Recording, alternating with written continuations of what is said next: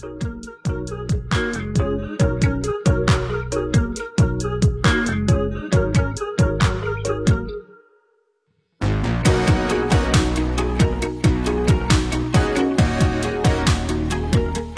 各位好，我是 Tim，欢迎收看本期飓风播客。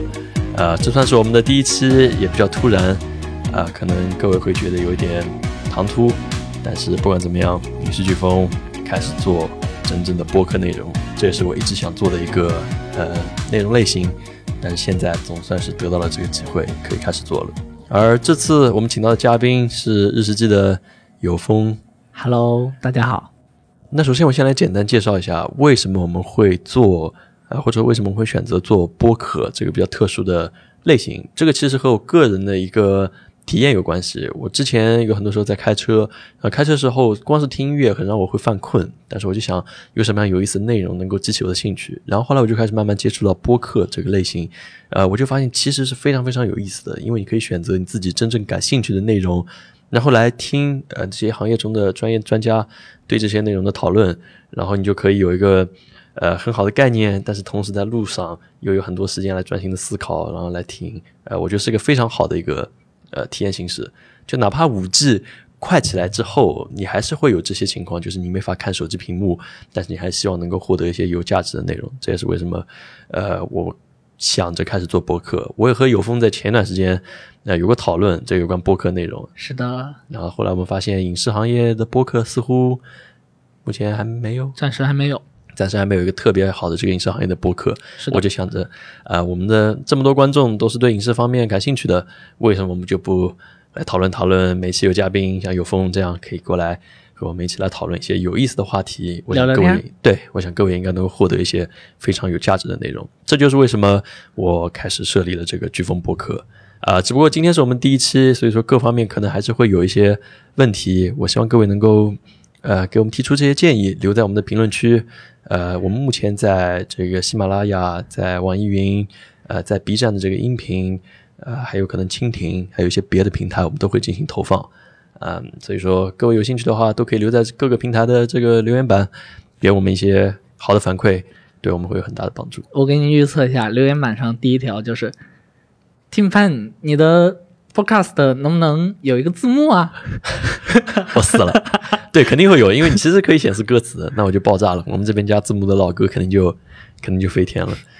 那我们现在就开始聊聊。首先，我们先来聊一聊有风你的职位。嗯，是这样，我在一五年毕业之后就加入到罐头厂，罐头厂也就是所谓大家熟悉的日食机的拍摄团队。嗯然后这几年来呢，我从一个后期人员做到一个后期的负责人，到最后是整个制作部门技术相关的负责人，然后也是很长时间了。嗯，然后到今年我已经入职万头厂差不多四年多一点点，但是在最近也是决定自己去做一些闯一闯。闯一闯，再做一些更有趣的事情。但是其实就像你说的，我也没有算是完全离开罐头厂，嗯我只是想当相当于去从一个员工、一个整个环节里的一环的这样一个角色，变成了一个呃技术的提供方，对就是从原来的一个对变成了一个供应商的一个角色。对，是不是可以说和 Johnny Ive 有点像？啊、是的，是的，就是员工离职变成供应商，但是其实大家的这种合作关系，包括这种工作关系还是存在的。对，我觉得这个其实是向一个更好的一个方向发展。我觉得哪怕对个人还有公司来说，可能也是更好，因为你可以提供一个更加完整的。对，更加投入的去专注于我应该去完成的事情。但嗯是对、对我来说，其实更重要的事情是，同样的事情我可以不只去为罐头厂、为日式剧团队去做了，我也可以为其他的需要这样的一个服务啊，或或者需要这样的一个支持的一个其他的自媒体团队，或者独立电影或者其他的团队去提供这样的支持。嗯我觉得这个对于整个行业来说，可能我能产生的价值要更多一点吧。对，然后我挺好奇的，就是其实可能很多人都很好奇，就是日食记后面到底有多少人？就罐头厂大概有多少员工？呃，一个公司吧，它的人员构成可能是一个比较复杂的一个情况。那、我觉得大家关心的可能是日食记的制作团队有多少人。日对食记的制作团队呢，可能是在小几十人这样的一个水准。就是比我相信，肯定很多人很难很难相信，这么一个美食节目后面有这么多的一个制作团队，就是我觉得还是挺难想象的。影视飓风有多少人啊？影视飓风我们目前其实也有十多个人，那也叫小小几十人了，是吧？对，逻辑上几十个饼、十几个饼和几 几几几个饼，就你吃九个饼是几个饼，对你吃十一个饼是十几个饼。对，那可能最大的区别，我们的制作团队跟你们的制作团队最大的区别就是，我们有只猫，你没有。所以说，你们拍酥饼用的设备，如果说没记错的话，是 Marvel。Marvel、Marvel、Terra、Kingfinity 的摄影机是这样的，就是哎，说到设备就说到我最最最最熟悉的领域上了。因为其实我之所之所以会在罐头厂，会一毕业就来罐头厂上班，就基本上也是因为我们跟我跟罐头厂在用同样的摄影机，然后我们在网上，我我我跟老刀会认识，然后我在毕业的时候呢，也就自然而然的去想到来投奔老刀。然后差不多从嗯我进公司的时候，我们就在主机位上就已经在彻底的使用 Kingfinity 的摄影机去拍摄日食机这样的节目了。嗯然后也过了很长时间，但是在前几年的时候，比如说，呃，我毕业的一五年，后面的一六年，甚至到一七年的上半年，我们还是会有很多机位，就是比如说侧拍的呀、Top 机位啊这些特殊机位是在用一些像 Sony 的 A7 之类的微单来拍摄，这是因为我们对它的一个呃轻量化的一个便携性是有一个很高的要求的。而我们主机位的当时是像 King Max 这种大型的专业级的摄影机，就有点难以难以去满足这样的一个特殊机位的一个要求吧。嗯哼，然后在就是一七年后来到一七年下半年，因为 Terra 这个机型的出现，到一八年 Marvel 的出现，那我们逐渐就把所有的机型都换成了 Kingfinity 的摄影机。因为新出的这些小型的机型已经能够完全满足我们在轻量化或者一些特殊机位的要求了。嗯，但为什么就我一直挺好奇，选择 Kingfinity，就是这个非常呃，客观来说就是一个非常小众的专业对对对对专业电影机品牌。呃，就是为什么？因为我想正常的主业就会选择阿莱或者 Red。嗯，是这样的，就是其实这不是说我们跟 Kingfinity 有一个特别好的合作关系，因为合作关系其实是结果，不是原因，是现象，不是原因。嗯那为什么我会选择 Kingfinity 的机器呢？其实道理很简单，呃，无论是从早期说还是现在说啊，早期的话，其实我们在中国市场上想要去买一台有比较 OK 的一个输入输出接口，价格合理，超三五画幅，有比较高质量格式的摄影机，比如说 RAW 格式，我们老板其实是很热爱一个高质量格式，比如说 RAW 格式的。那当时的选择可能只有 Kingfinity，只有 Kingfinity 我们买得起。嗯然后到后期呢，就尤其是我在接管了所有器材方面的一个配置的一个时期之后，其实我们选择理由更简单了。其实我我们的要求很简单，我们要轻量化，我们要非常好的画质，嗯哼，要一个后期友好的一个编码，要一定的升格能力，还要轻小，还要便宜。嗯，那基本上也就也就一两个选择吧。可能我说下来 BMD，我觉得这也算是一个嗯可能的选择、在 BMPCC 四 K 出现之前呢，是没有其他选择的。啊。对，但其实 BMPCC 四 K 说白了也是可以满足这样的一个需求的，但是呢，耗电各方面其实还是有一些比较痛的点。对，因为这个其实就是一个后话了，就是后面可能有机会我们可以再聊一聊我对全画幅的理解，因为后来我发现，对于我们这类栏目来说，全画幅是一个非常非常好的出路。至于为什么，可以给你后面有有有有心情的话，我们可以详细聊一下这个点。可以可以，呃，所以说你们有了这个呃选择了这个 Can Infinity 之后，你是怎么规划你们这边整一个的工作流程、数据备份，让你们怎么调色、怎么处理？所以我想这也是大家比较好奇的，为什么日记能够保持这么高的画质？那你们选用了什么镜头？OK，是这样的，就是嗯，老刀本身就是一个对器材和画面质量有一个非常深度追求的一个人。那么，其实在我到日之记工作之前呢，他其实已经有一个比较完善的一个工作流程和一个呃对质量的一个比较高的要求了。那在我来之后呢，其实我主要是在一个比较长的时期去逐步完善的这样一个工作流程，比如说我们机器怎么拍，然后前期拍摄的时候，我们是否要要去做一些标准的统一？那这些其实都是为了让我们整个制作流程更加顺畅。比如说，我们前期我们定好了所有的灯光、摄影机的参数，甚至部分机位的一个呃拍摄的一个习惯。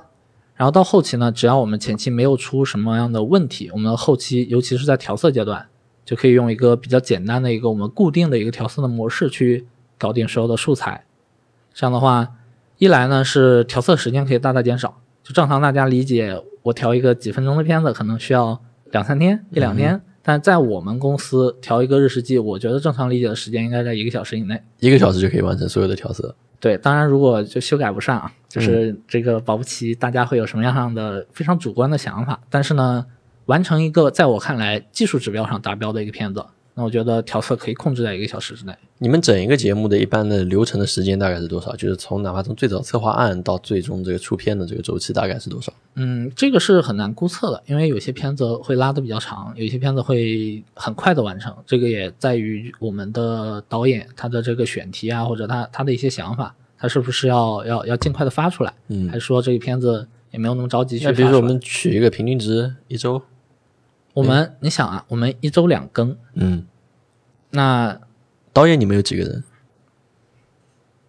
导演两三个吧，好，后期也是两三个吧，所以说基本上就是一个导演一周就要出一条片子，差不多就这个频率。嗯，差不多一周或者一周多一点出一条片子。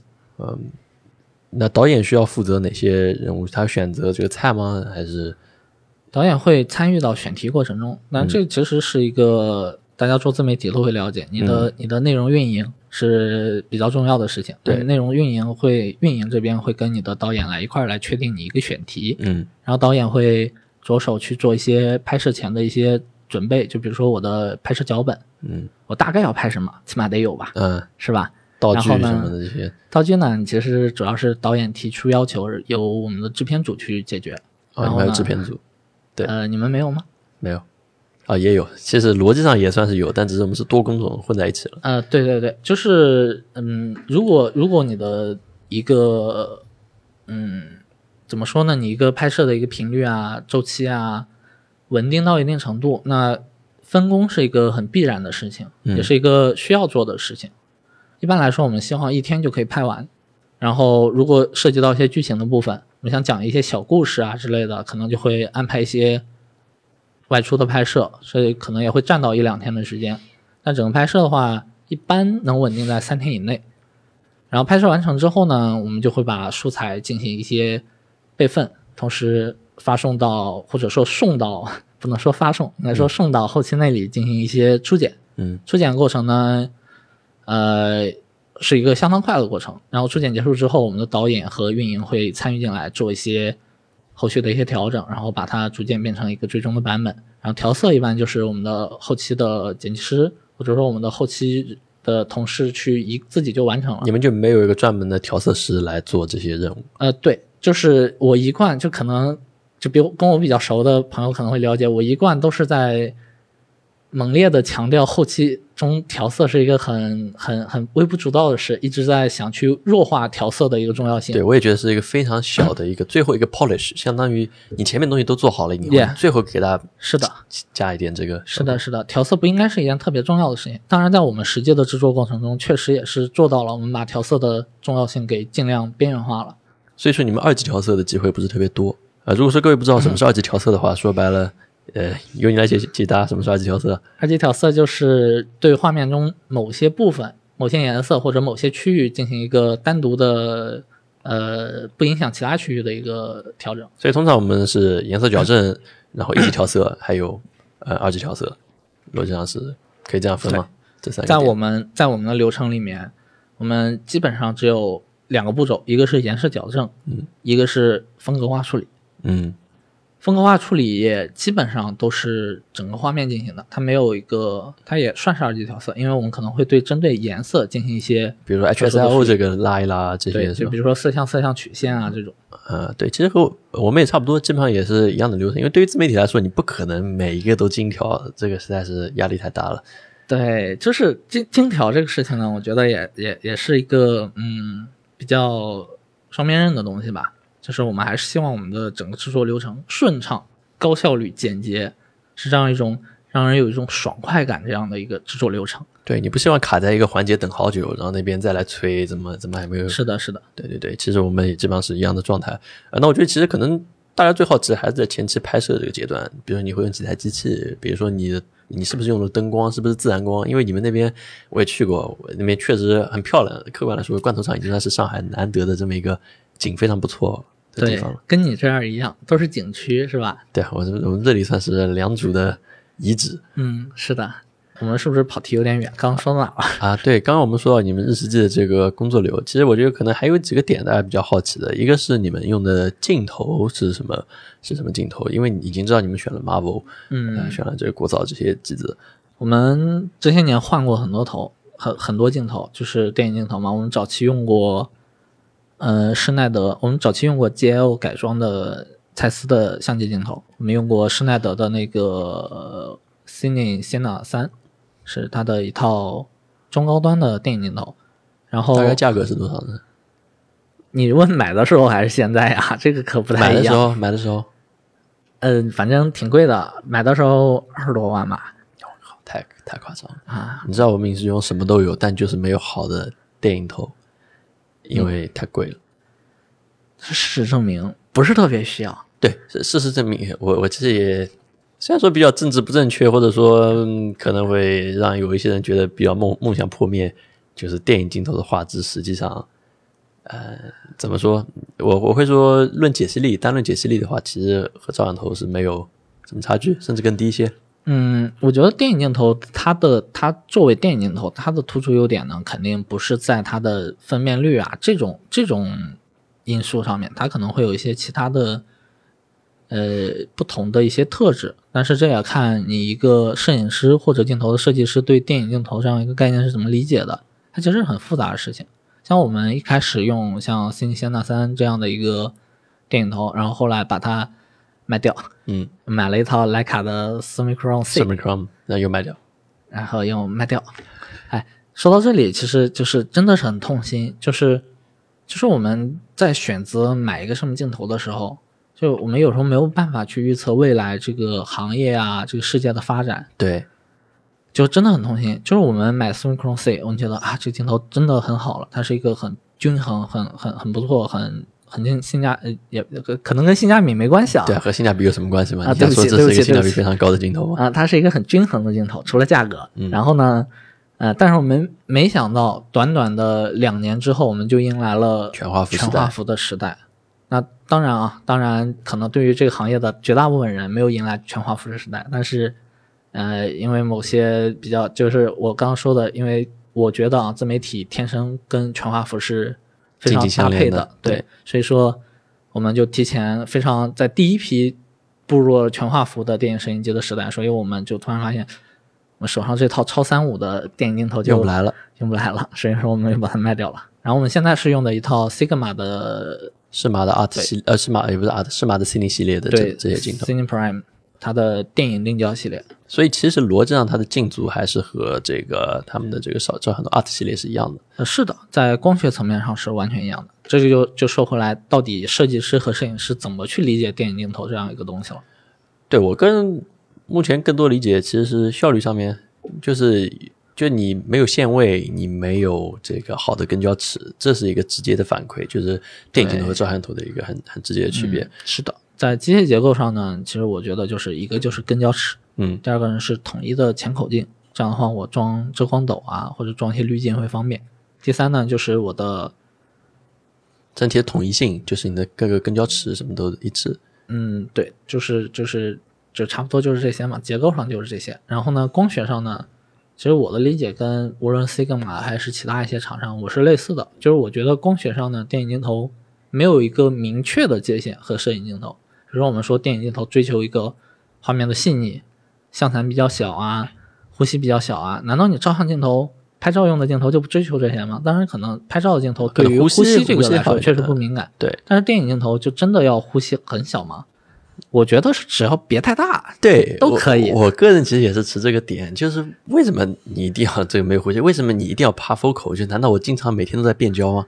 爬 focal，对我我也觉得爬 focal 没有太大的必要。就不是，就我以前我看的很重，我记得当初我评测适马十八三五的电影镜头，还有五零一百的时候，我可能那时候我我真的没有这么了解这个行业，或者说我可能观观点还没有还没有真正到这个商业单的这些制作里面去。嗯，等到我进去了以后，呃，我就觉得其实 Parfocal 我真的没有用到这么多的机会。Parfocal Parfocal 有一个点啊，就是嗯我电影镜头是一个纯机械的一个光圈环和一个对焦环和一个变焦环。嗯，如果不是 Parfocal 的话，我移动对焦环，其实我本质上如果它的焦点变了，那我的对焦环应该也变了。但是我对焦环是一个机械的，它不可能变，所以电影镜头天生可能要求了 Parfocal，嗯，就是它不能变嘛，对吗？嗯但是这个在实际使用里呢，也没有特别的干扰了。它我觉得可能只有新闻采访类的这个才会对 Parfocal 有要求吧。你 B 四镜头一般都是 Parfocal。嗯对，主要电影镜头它要求我的对焦尺是准的嘛，我对焦环上的对焦标尺是准的，这样的话能方便一些跟焦员跟焦员去拉皮尺。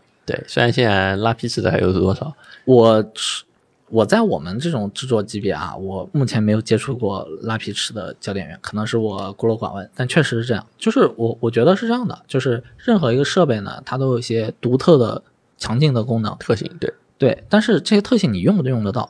是否值得你多花这么多钱？你又没有为你用不到的特性去买单？这是我特别关注的一个点。是我个人也是一直保持这个点，就电影镜头当然会有提升效率的地方，比如你做对商业单有跟焦源，那肯定你得用电影镜头啊，不然他手动去打线位，那不得完蛋了。呃，是的，所以其实是如果说你你很清楚自己的需求，很清楚这些东西的特质，那你就不会受到一些呃言论啊或者一些行业的对或者影响是跟风导致的一些影响，呃，所以说说回到跟风，我们又要再讲到你们的后期软件，你们现在日式记，呃，之前你们以前用的是什么？也一直都是达芬奇吗我们分三个时期吧。我们一开始是 Cut，因为这个就要吐槽一下 Kingfinity 的早期摄影机啊，早期摄影机。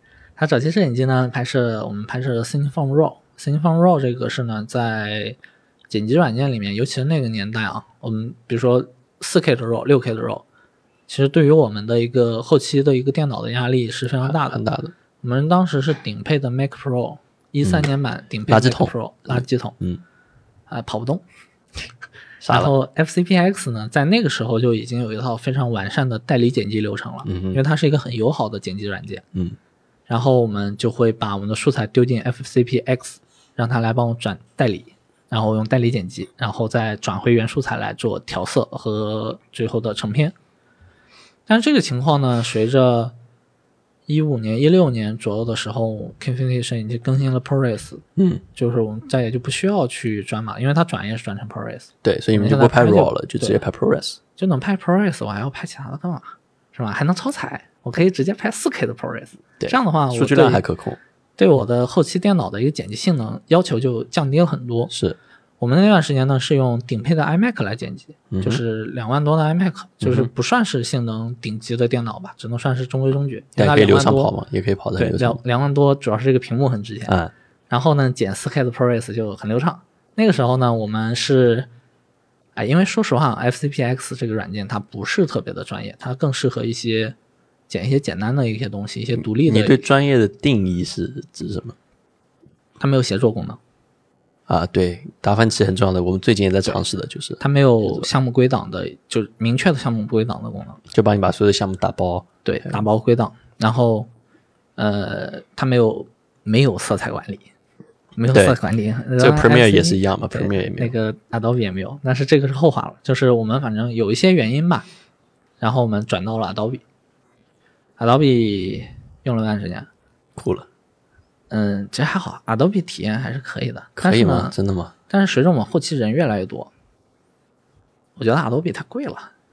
啊，对，确实，对于一个公司来说，你必须得买正版嘛。那我达芬奇还是要用的，因为有调色必须要进达芬奇。那在达芬奇十二之后，开始引入了剪辑的功能，然后我们就开始观望这件事情。达芬奇四 K 以下免费版可以用，啊，四 K 以上也只要两千多块，当时还是七千多，嗯，永久。对那个 Adobe 是七千多一年，我不知道这样说会不会让 Adobe 很不爽，但是确实是这样的，就是，呃，你七千多一年，性价比还行，人家免费，性价比无穷大。嗯 所以说我们在后面就做了一些尝试，就是整体流程迁移到达芬奇上去做。然后在相当长的一段时间呢，我们是剪辑和调色都在达芬奇完成，然后声音呢是进 Pro Tools，就还是要去艾维德的那套东西去，因为我们的声音部门呢还是比较习惯那套工作流程，当然之间的交互也没有什么问题。然后我们用了很长时间的免费达芬奇，嗯嗯，因为我们成片也是4 K 的成片嘛，所以没什么问题。然后也不需要降噪、嗯啊，这个机器比较牛逼啊，不是打广告，是真的比较牛逼，所以不需要降噪。我也从来不做降噪。对自媒体来说，你没时间做这个。这降噪无所谓啊，但是说实话是真不需要，而且做降噪就要收费版的达芬奇了。对对对啊，这两千多块钱先省着吧。然后呢，最近也是近期我们开始去在做一些，就是比如说像你说的，我们也开始做协作的流程，然后我们去买了一批正版达芬奇，因为正版达芬奇才能做协作的流程。然后你们就最终全部换成了达芬奇来进行剪辑，一套流程全部达芬奇来完成。对对对，现在呢，哪怕我们混音也是 Fairlight 吗？呃，没有，婚姻还是在 Pro Tools 里面做的。为什么还是选择 Pro Tools？因为就是嗯，不知道这样讲好不好，但是我没有办法特别强硬的去要求我们的音频部门的同学去换到达芬奇里面，因为确实你更换一个软件是一个比较长的学习曲线，然后整一套流程也会有变化的。。对于有些人，我可以就是就其实还是跟我自己在公司里面的这样的一个岗位的一个变化有关系。我以前是负责后期组，所以说后期组的剪辑师是我直属的同学，嗯，那我可以要求你给我换达芬奇，不换不行，不换不可以，必须换。他们当时换的时候痛苦吗？就是大家是是这样，就是我觉得，包括我我我在用让一些摄影师去尝试一些新机器的时候，都会遇到类似的问题，就是跟上来跟你说这个东西有问题，为什么有问题呢？它没有什么什么什么，或者它什么什么东西不太对。那这种人呢，就得教育一下，嗯 你要证明给他看，这个东西不是这个东西不太对，或者它不行，或者它有问题。嗯而是你因为你不了解它，你有些误解，你有些偏见，你有些你特别刻板的印象，是是吧？我就告诉你，你你你说的功能它有，而且很完善啊，不可能没有，是是你自己不愿意学这个东西。所以这个这个其实特别有效，一般人出两三次这个问题，他就他就以后就不会再再提这种事情了，嗯 他就觉得。嗯，有什么这个东西，我觉得好像缺了一个什么功能。我第一反应是，是不是我自己不知道？对那我去查一下手册，搜索，嗯，我查一下手册，我百度一下。这样的话，学习能力我觉得非常重要，对于对对对，我觉得还是就每个人其实都是可以有比较强的学习能力的，嗯只要去做一些培养，一些观念上的培养，一个你只要这样的愿意去花一。点心思，不选择立刻放弃就。是的，是的，是的，呃最后一个，我觉得大家感兴趣就是，当你完成所有的流程以后，你要备份，嗯你要归档。你们是采用什么样的方式来归档？还有怎么样来保证整个公司都能够同时协作，然后来检，然后数据不丢，又能够比较好的管理？嗯，就数据数字，所谓媒体资产管理，是我觉得，嗯，在一个公司如果从事一个技术性的管理岗，是是你最需要去关注的事情。比如说，我们就经常会有这种情况，我们的某位同事突然说：“哎，一七年我们有一期那个什么什么什么，呃，一七年有一期咸蛋黄煲仔饭，嗯，我想在里面找一个镜头，你们能不能帮我找一下？那其实我相信啊，对于大部分自媒体公司，不知道你们能不能做到这样的一个程度。呃，也许可以，但是我超过一七年以前的东西就管理的很不好了。OK，就是大家都会有个时间点嘛。但是在这种情况，如果你有做这样的一个比较好的项目归档，项目的一个归档的一个呃管理的话，其实有面对这样的需求，你是可以很快的把它找出来的。然后里面的这所有的东西都是你你这样一个公司，你这样一个团队积累下来的一个财富吧。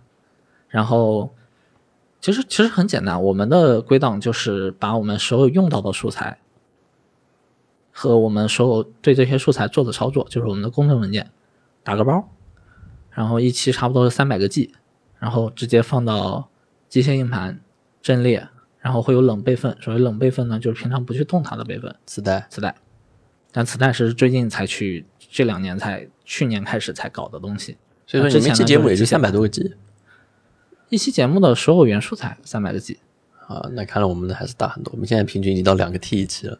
两个 T 你拍啥呀？遛狗吗 PC 六 K Red 五 K，然后你马流马流，嗯，也不是特别大。我压缩比七比一吧，那你你是整体素材两个 T 还是打包后，就是管理后？啊，没管理就是所有整体素材。那其实也差不多，我们差不多在一个 T 左右，就是差不多可能有三分之一素材用到了。我们在做项目归档的时候，只会归档用到的素材，嗯哼，因为就是就是它它才代表了你的这它是有价值的对，它是有价值的，对对对，对，其他不能说没价值，但是你要全部备份的话，那这个成本还是太高了。确实确实还是太高了，这可能也是我要之后做调整的，就是归档要改个逻辑。对我们现在可能差不多有近百一百 TB 左右的一个历史的一个归档，包括一些历史的重要的素材的一百 TB 吗？还没有我们这多，我发现发现。那可能因为你们用的是 PCC 六 K 吧？嗯嗯嗯有道理。我们现在也是最近工作室才刚刚更新，现在算上那两个阵列，总共也有一百七八十 T 了，嗯，差不多。但是你们冷备份还是很多的，对吧？冷备份就是差不多是这样一个情况，就是我刚刚说的是冷备份差不多这个容量。然后一百个 T，对，然后磁带的优势，你可以讲讲。可能很多人很和我当初一样很难以置信，你们在用磁带做备份。磁带的话，就是你按单独的容量的一个价格的话，它是比硬盘要低不少的。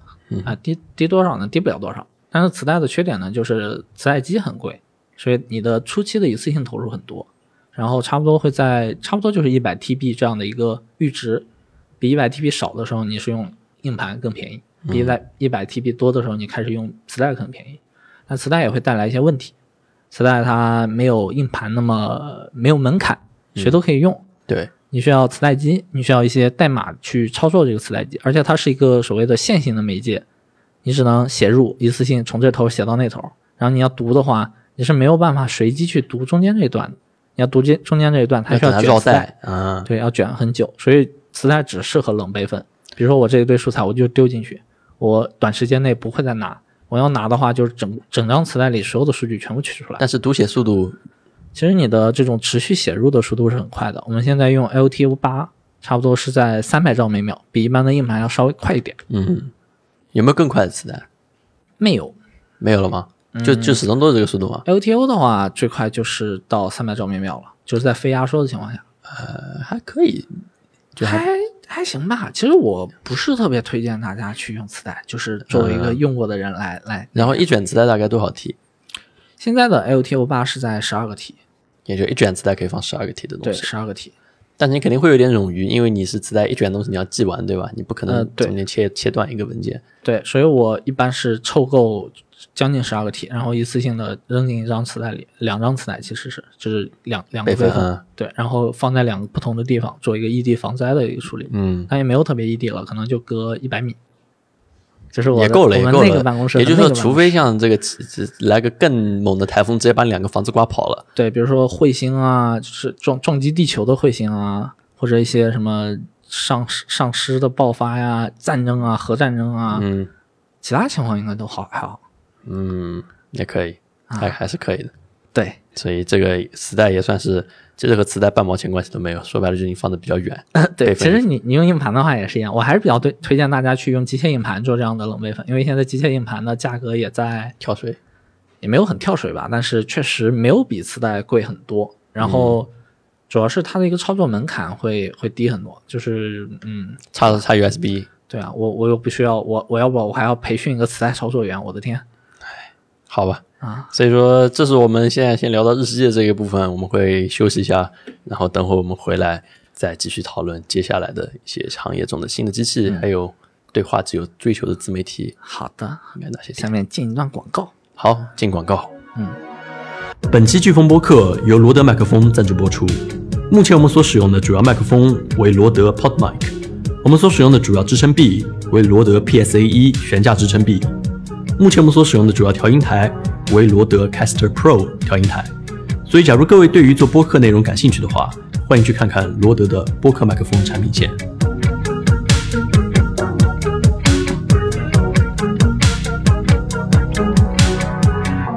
OK，现在我们回来了。那么刚刚我们讲完了有风这边日食记的一些比较有意思的流程，还有一些我们扯远的话题，是的，但是应该还是信息量还是比较高的。那么接下来我们来聊聊看一个对品质或者说一个对画质、影像方面的这个质量有追求的自媒体应该做哪些事情。然后我们等会再会讨论一下最近发布的这些摄影机，我们可以结合在一起来。没有问题。其实，其实我们刚刚聊的很多都是跟一个制作品质息息相关的事情。是的，就比如说我们到底要选择什么样的机器啊，什么样的镜头啊，包括呃你的制作流程上面，你的你的怎么去把控你的流程啊之类，这些我觉得都是跟你的制作质量息息相关的。那其实作为是吧，我们同作为 B 站画质第二的自媒体栏目，你们你们影视飓风是是怎么理解这个事情的呀？对画质吗？是的，嗯，我觉得在 B 站上面，分辨率、分辨率、解析力，我觉得还是还是放在第一位的吧。锐度，这是最直观的一个画质上体验。然后色彩，然后，呃，动态范围，嗯，你你会不会觉得有时候会觉得有点奇怪？就比如说，摄影机的 4K 跟某些机器的 4K 出来，它的在 B 站上，或者说在最终我们一个不是那么高分辨率屏幕上的看，它的反差或者它解析力是有很大区别的。有，对嗯，我觉得感觉比较明显，就最近我用 PCC 六 K，我觉得特别锐。嗯，然后我用 Red Gemini 五 K，其实单论这个解析力，我不知道为什么看起来 PCC 六 K 要锐很多。当然本身像素量就有这么大差距在，但但就是，呃，我想想看，哦，让我印象最深的是以前佳能 C 三百 Mark 二嗯的那个年代，那那个时候我用 C 三百 Mark 二拍出来的四 K，我总是觉得肉肉的。就我们一般说画面有高频信息、低频信息嘛。嗯那如果我们高频信息和低频信息都维持在一个中间值，那其实信息很多，但人眼看上去不锐。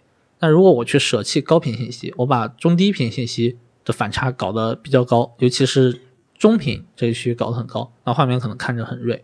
那我觉得这个东西跟反麦尔算法啊，跟你后期软件的一些处理都会有关系。但是一般来说啊，就像我刚刚说的，你说 Gemini 的 5K 比 PCC 6K 要肉很多，其实我是想不出一个明确的解释的。对，要可以到时候来比一下，仔细去看可以到时候来放出来横着比才才会明显。对这个要要去做一些更深入的分析，才能找到原因了。但客观来说，我觉得目前我见过最锐的也就是 Helium 8K 和 PCC 6K，这是两个我见过但是拍出来画面。哦，国造的没看过，哦不，Canfinity Canfinity 的我还没有看过。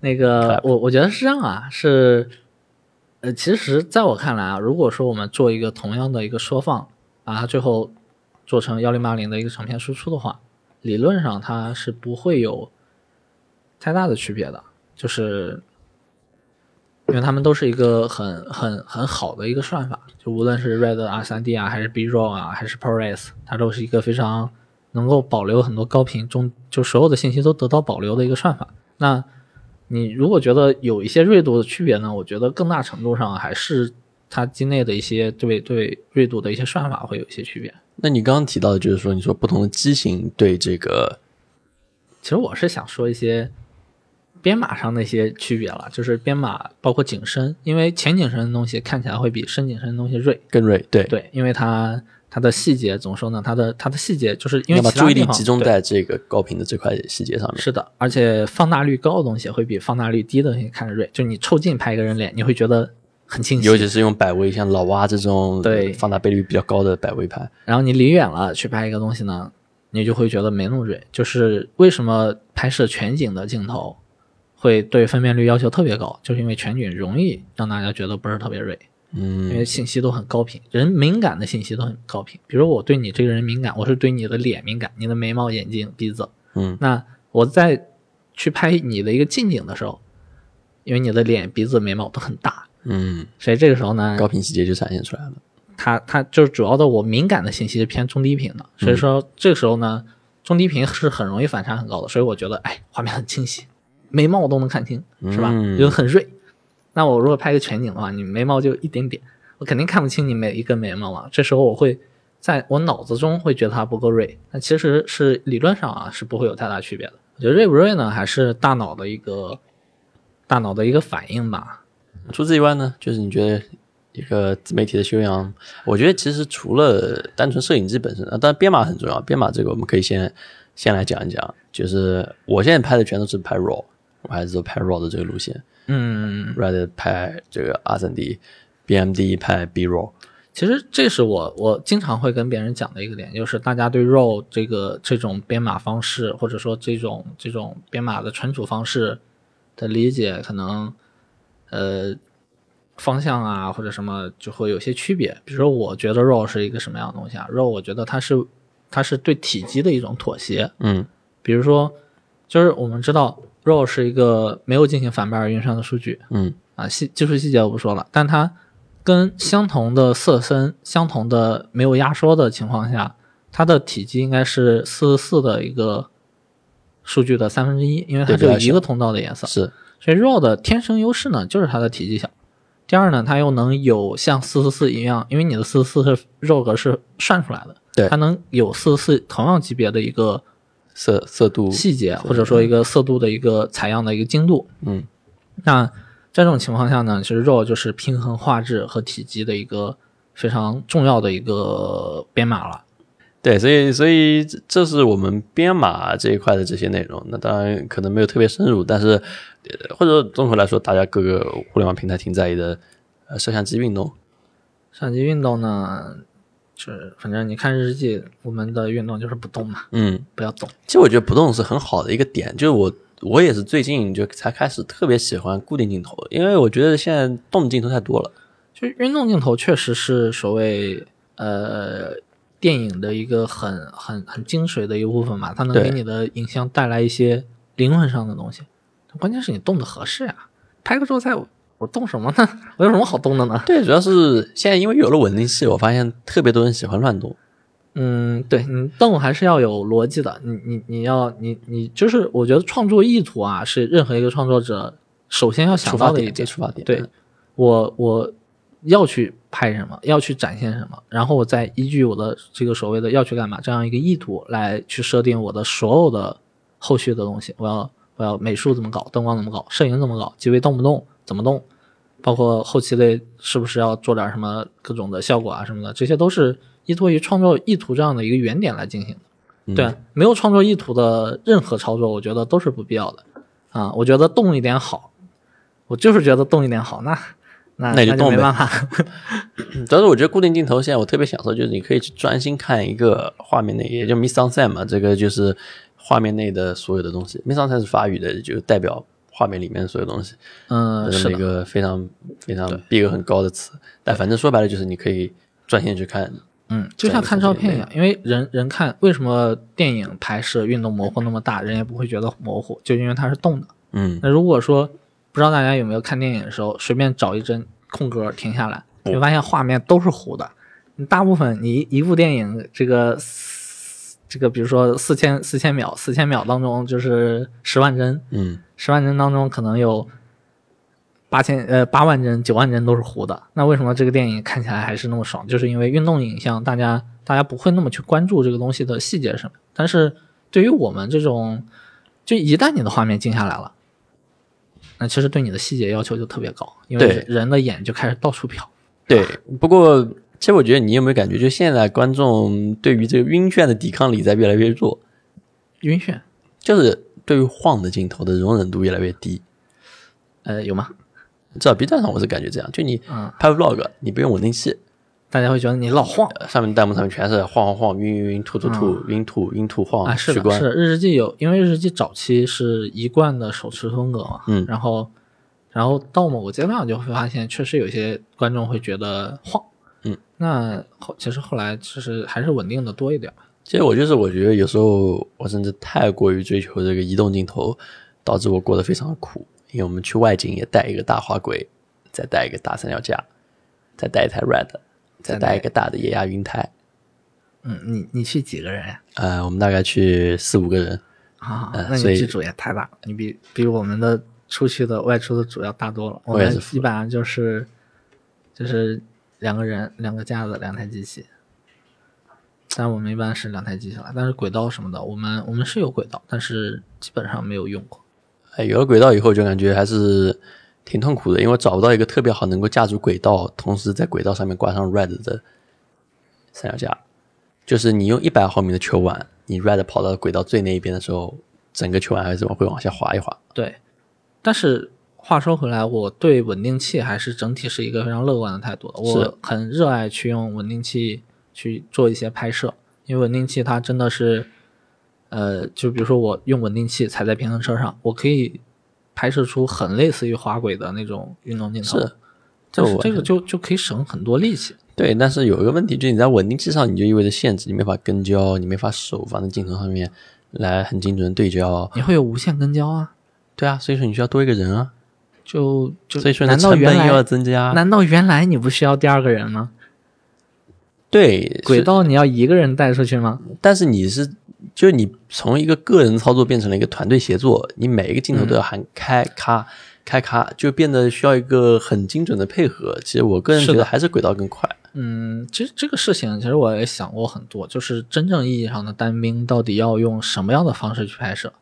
那其实我想来想去呢，我觉得是一个挺难解决的问题。就跟焦这个问题，首先是很核心的一个点。对，就像上次为什么我们聊天，我们在说讨论机器的时候，我说我没有办法说服你不去用，比如说像佳能 C 二百这样的机器，是因为自动对焦这个东西在某些场合下真的太好用，真的太好用了。是就就没得说，就你就你一个人，你能咋办？你帮你省掉了一个很大的需要花心思的地方，就算它对焦对的很狗屎，但它能对。对，至少能对。就所以这为什么我觉得有的情况下，我宁可团队的人用索尼 A 7 3或者这些，尤其是拍记录性质的内容。是的，是的。但是其实这个事情也并非不可解决。我觉得，就比如说我们机器再轻，它虽然没有自动跟焦，但是我们用一些第三方的小型的一个跟焦器，加上一些拇指的跟焦轮之类的这样的方式，也是可以做的。也是可以接受。但就是、这等会又要聊到我们镜头。其实现在在我们桌上就放着一支很有意思的镜头，啊、呃，这个是必须要一个好的镜头配套，因为现在电影镜头，尤其是 EF 卡口的，都太大太重，上稳定器根本就没有为稳定器考虑考虑过。是的，所以我们一般在之前啊，我们用上稳定器一般会选择一些胶片相机镜头，手动的胶片相机镜头。嗯那当然，他们他们风格 OK，他们价格便宜，他们很轻很小，然后还有一个硬的限位。嗯，那这是我们就我我也用这样的配置去拍了很多单人操作完成的稳定器加跟焦的一个呃广告啊或者之类的影片哦，自己啊，这个跟日食记没有什么关系，因为日食记没有这类的镜头。嗯，那其实感觉就它的体验不是特别完美，但是起码还是可用的。其实我觉得未来可能我们也会逐步的去把这样的一个方案去去更成型一点啊，更成熟一点啊，可以再、再再会会会有这样的一些方案吧。对，尤其是这个我目前见的这个镜头，这个镜头我们可以提吗？可以提了吧？啊、对，也可以提，这个可以提。这叫 Dulance，就是 Dulance，对有风有风借给我的这么一支镜头，啊，我个人用了以后我就感觉印象非常好。现在这镜头还是非常初级的这个状态，虽然我可能可能很难和各位描述，但反正它就是一支非常小的全画幅的八十五毫米 T 二点零的一支电影镜头，而且很便宜。是的，我觉得你在 Podcast 里面说一个镜头到底是什么样的，真的是很盲人摸象的感觉。对，你在勾引大家，你又不让大家看，是吧？回头发个图什么的，我们、嗯各各位其实可以关注一下我们微博，到时候可以根据 podcast 的内容，然后我们组一个超话，微博超话，让来发一些内容好的，哎，这个这个想法倒是很好，他们可以进行一些，嗯，讨论。对，对对对，我觉得我觉得还是挺有意思的。是的，所以除了这个以外，灯光灯光你怎么看？对媒体来说，呃，我觉得灯光才是，就是我刚刚其实一直都没说啊，我们就是先从画质聊起了，什么编码啊这些，这些我觉得都是浮云。其实还是话说回来，我觉得最重要的两个影影响因素，一个是美术，一个是灯光。就是绝大部分所谓影像质量不好的自媒体呢，也是在美术和灯光这两方面的差距。那呃，美术我就不说了，美术对吧？就是你无论是你如果是一个 K 有 KOL 自媒体，那你 KOL 你你的审美到底怎么样，是吧？从这些完全就看得出来了。对啊，土土味视频呢也应该有土味视频的审美，是吧？这个就是审美它它可以有不同的方向，但是每个方向都有高低之分。是图味有土味是一个方向，它不是高低，但是土味里面也有土味的高低，是吧？对是我觉得这是一件特别重要的事情。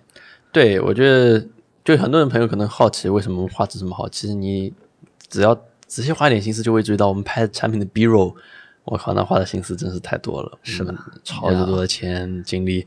都花在 B roll 上。你看我们每一个这个视频里面的背后的景，基本上一两期视频就换一个，一两个期视频就换一个，重新搭一个景的这个成本，你看我们这边新搭了这么一个，现在我们就坐在我们这边新搭的一个景上，啊，花好多功啊，这个是你新搭的景啊，你看这个背景啊，哎这个挺帅啊。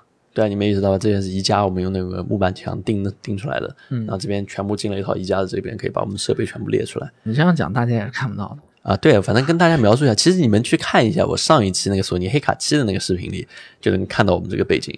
呃，这就是我们花的功夫。其实这种东西就平时节目里你不会去说，但是哎，真正你到幕后来看，你会说啊，原来你们这个俯拍要这么多背景纸。你看我这边后面堆了背景纸，这儿这儿这儿我不知道你们能看到，这边全是背景纸。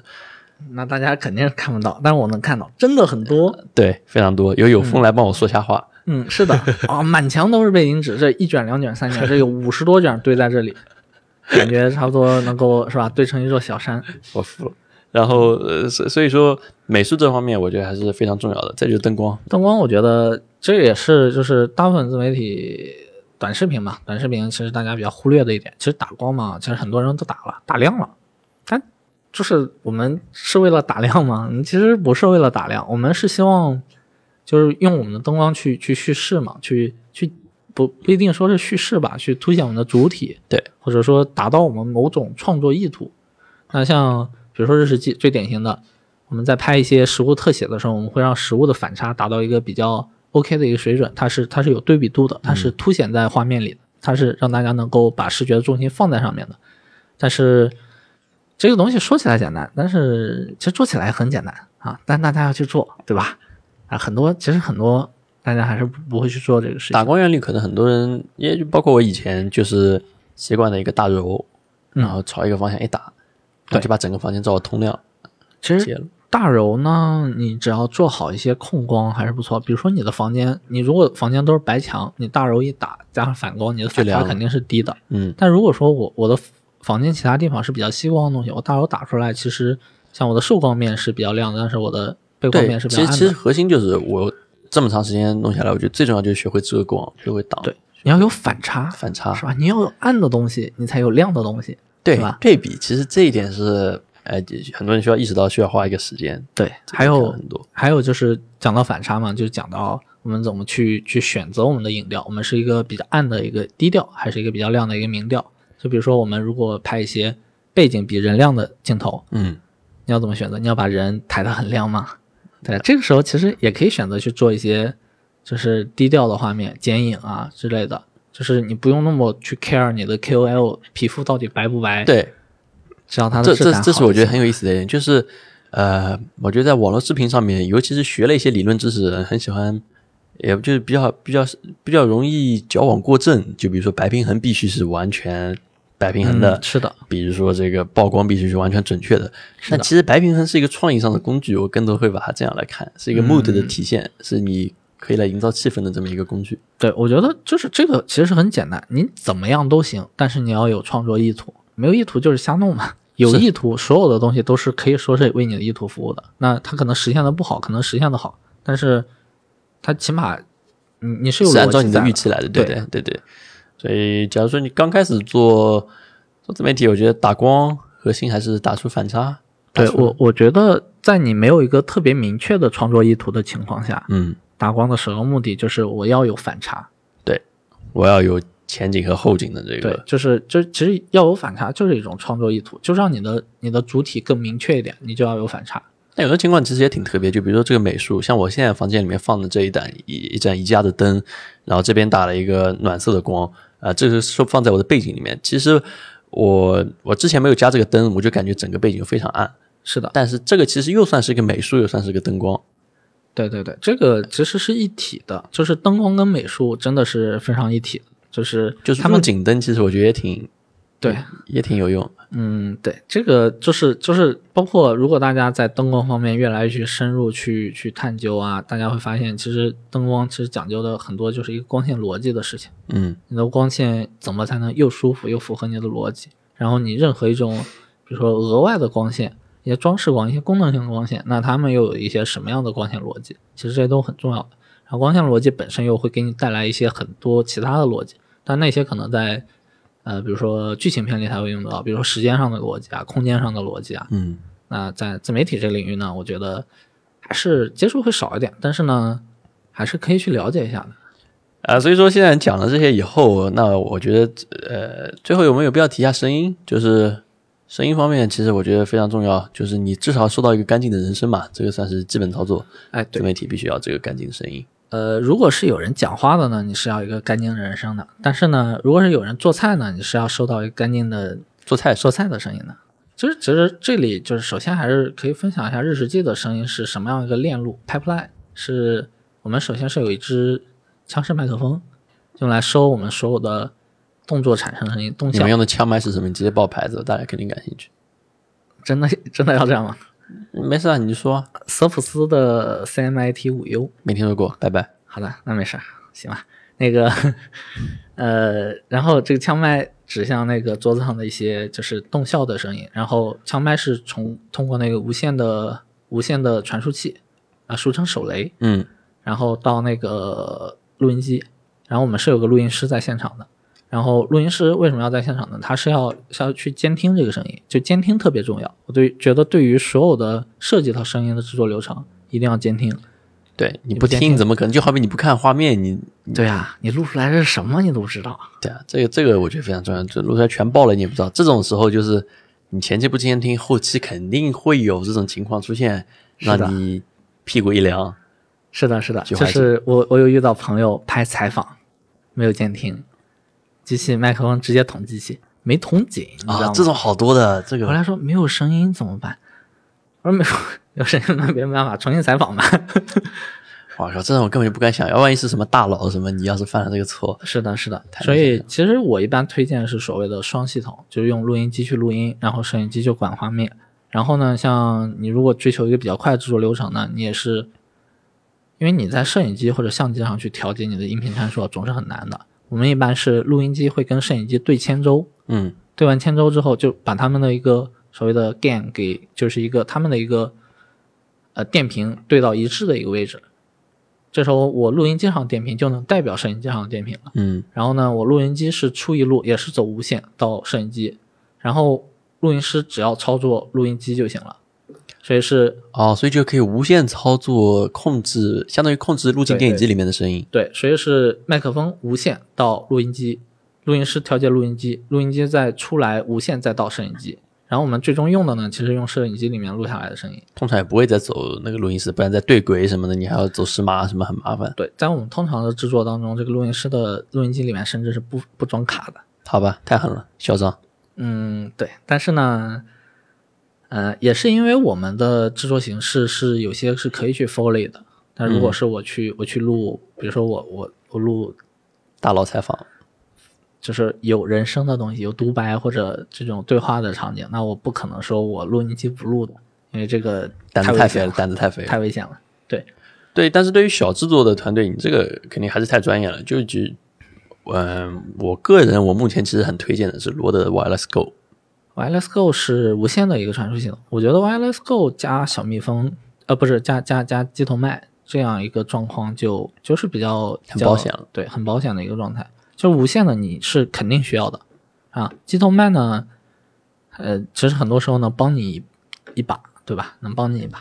对，呃，机头麦的话，比如像罗德 Video Mic Pro Plus，这个是基本基本上现在用的最多的，有点大，太大了，这是我觉得最大的问题。我我有两个选择，一个舒尔的那只是小一点的，啊然后还有一个森海塞尔的 MKB MK 四百。，OK，对，这是两只比较多的。那当然，假如说室内，其实我们录节目用的都是罗德 NTG 三，NTG 三那只是强势麦克风。，OK，我个人是用 NTG 三，我觉得用起来还算不错。那当然，还有很多朋友用森海塞尔四幺六，四幺六四幺六非常常见。很贵，呃，也不是很贵了，就是，那当然对普通的创作人来说还是很贵的，啊，是的。然后七千八千，而且很容易买到假货。对我们那边的话，就是就除了刚刚说的 CMIT 五 U，然后也会有 NTG 三，也会有四幺六，也还有像像像爱图仕呃那个 Dirty 的 S Mac Two，呃都有。反正说实话，有麦克风就就已经能达到一个及格线以上了。对，然后另外一个重点就是靠近你的录音的，对，就是就是我我嗯，我怎么说呢？我我有看过一个评测，一个自媒体呃摄影机的评测，嗯它里面的那个访谈部分也不是访谈吧，就是独白部分，它是怎么录的呢？他手持一个 Zoom 的 H 五或者 H 六，啊，我，直接放在嘴边说，嗯其实那种那种感觉，那种那种那种，无论是人带给你的这种拿着麦克风直接说的这种自信感，还是那种近距离用这样的一个立体声麦克风录出来的这种声音的一个质感，其实都给这个视频增色非常多，就总感觉哇，真骚，特别骚那种感觉，哎，对，其实我现在个人有的时候也就不介意麦克风入镜，尤其是影视，要好看些。但是我我觉得啊，就是就今天我也跟朋友讨论了一下，你拿一个枪式麦克风入镜，跟你拿一个像这种大振膜。啊，完全不一样。呃，对，或者或者动圈麦入镜是完全不一样的，或者你拿一个那种呃手持的机头的那种立体声麦克风的感觉是不一样的。对，枪式感觉是穿帮，对，枪式，因为它它它让大家觉得这个就还是很刻意的，对它它不太自然。对，有些 podcast 像我们现在这样，哪怕是录像录下来，大家也不会因为我们这边放了个大麦克风而觉得奇怪。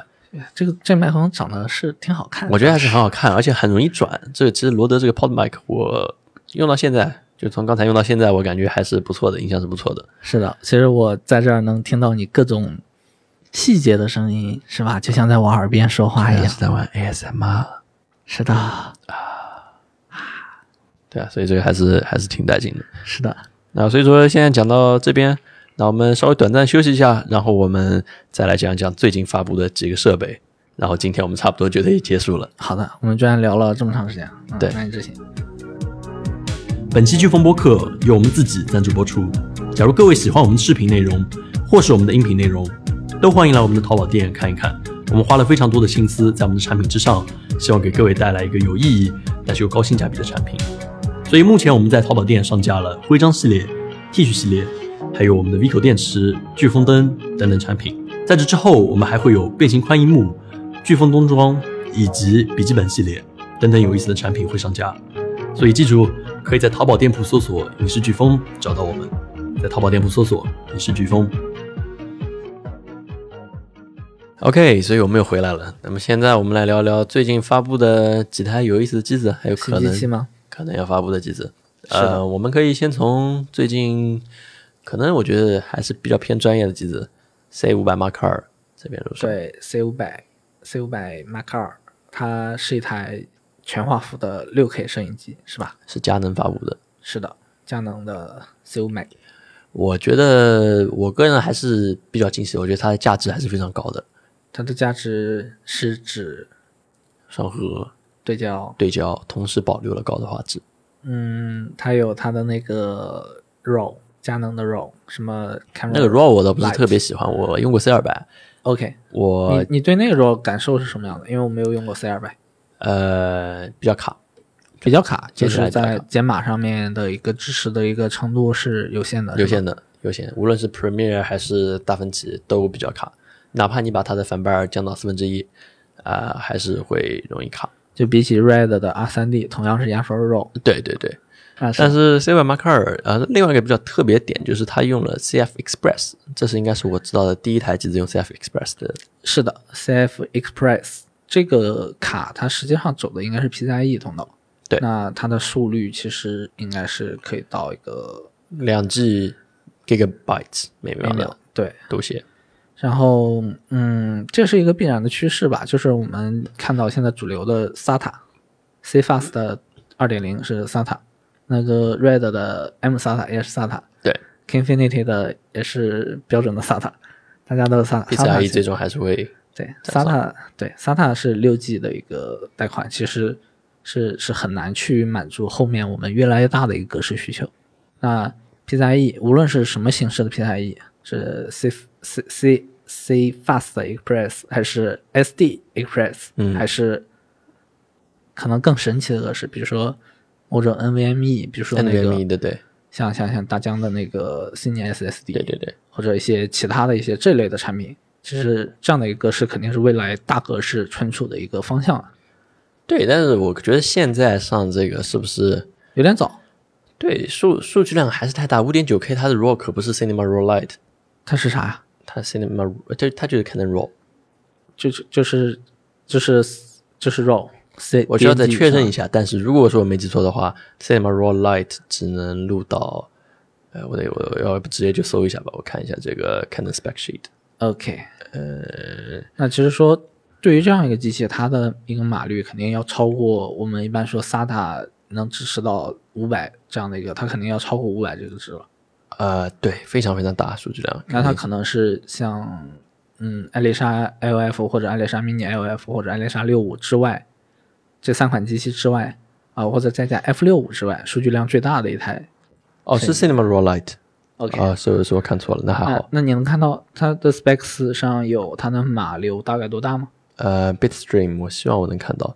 呃，肯定不会小，因为4 K 的 Cinema Raw Raw Light 也就是三比一到四比一的压缩比，啊，这个压缩比的话，那4 K 其实已经很大很大了。很大很大，所以这就是为什么它要上 CF Express 嘛。OK，那肯定是要超五百的，我觉得。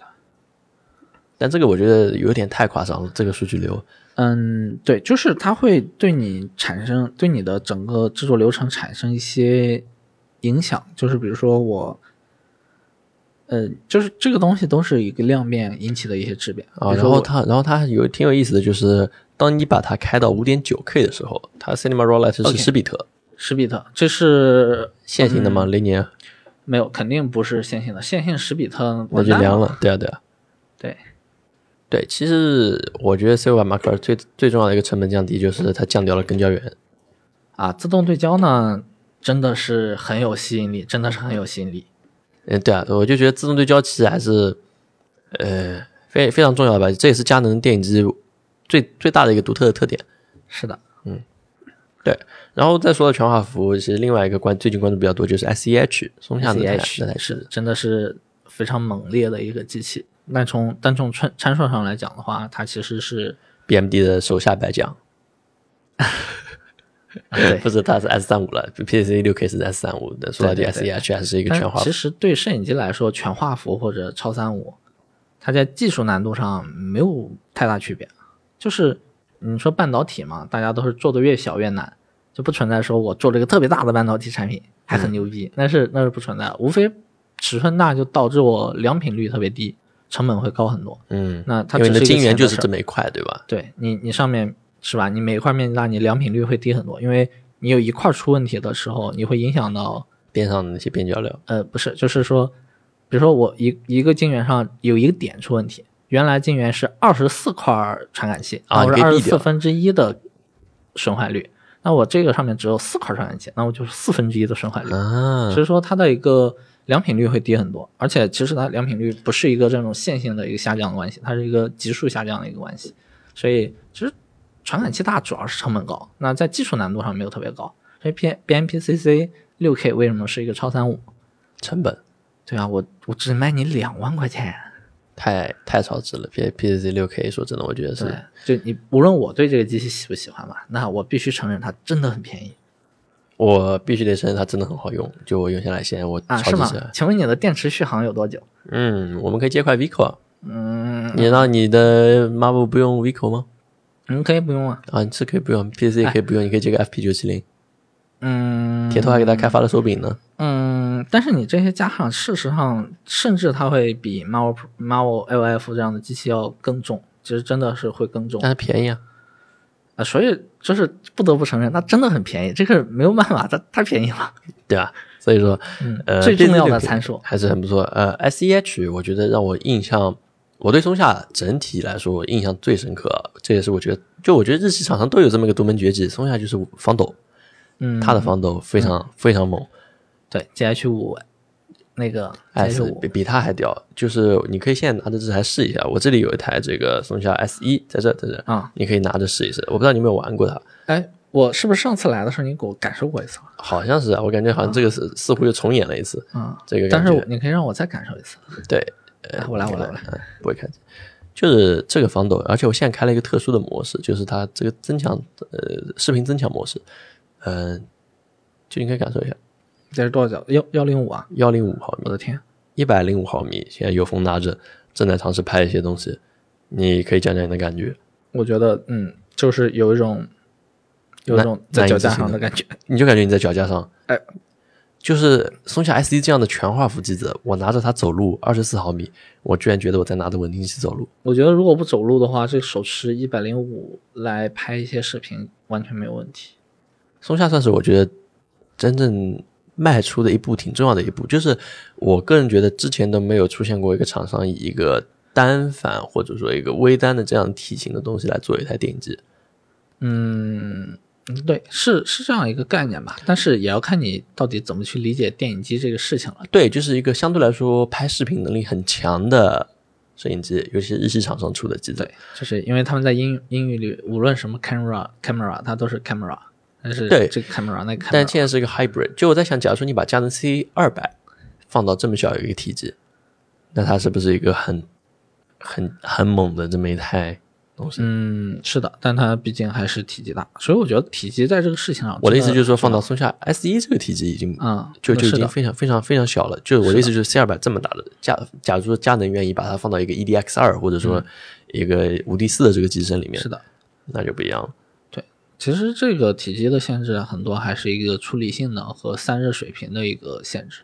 但是风松下也是我第一次见到一台单反微单里面嗯带了一个风扇。是的，它被动散热已经吃不消了，就甚至需要风扇来。对，我在想，既然你敢迈出这一步，那佳能为什么不尝试也加个风扇，直接就把这个也 C 二百什么这个搞上去它，我觉得它还是很复杂的这个事情啊？这肯定还是很复复杂，不只是一个散热了。那当然，对对对但是我觉得既然有一个厂商敢迈出这一步，我就挺好奇接下来会怎么样。我我我对未来一年的这方面市场感到兴奋，因为会有太多太太多这样的一个革命性的这些东西出来，跨界，就是很跨界，他们之间就是所谓 cinema camera 和 still camera 的一个界限啊。虽然我们早就说它在它在模糊，但是呢，模糊到现在这种程度真的挺夸张了。比如说我们看到打着 cinema camera 旗号的 BMPCC 6K，嗯，长成一个 still camera 的类似的造型，也要看到一个 still camera，比如说 S 1 H 这样的机器去有一些像 cinema camera 那样特质的一些参数。对，比如像适马 FP 这么一个很神奇的也是很很全画幅，全非画幅四 K RAW，对，就很有意思很很跨界。我我还是很好奇接下来会怎么样。所以说今天我们的 podcast 差不多就这样。嗯，呃，之后呃有空应该还得再来来，因为我们这次要讲的内容还没讲完，之后有机会的话再跑过来再来，我们再来根据这个行业聊一聊。我们对 podcast 的定位大概是两周或者两周左右吧，我们就两周、呃的一次来进行这样更新，可能每周五就是两周的这个周五会进行一次更新，就是之后有风有空，可能再过个一个月或者什么，我们再过来。这这是一个很好玩的形式。我觉得还是很有意思，我们没想到真能聊这么远，这这么久，嗯嗯，对我我看到 Tim 脸上的黑眼圈是越来越越来越多了。深，然后感觉整个人就已经快撑不住了。好吧，好吧，可以，辛苦 Tim，差不多，辛苦有风。那我们今天就这样，拜拜拜拜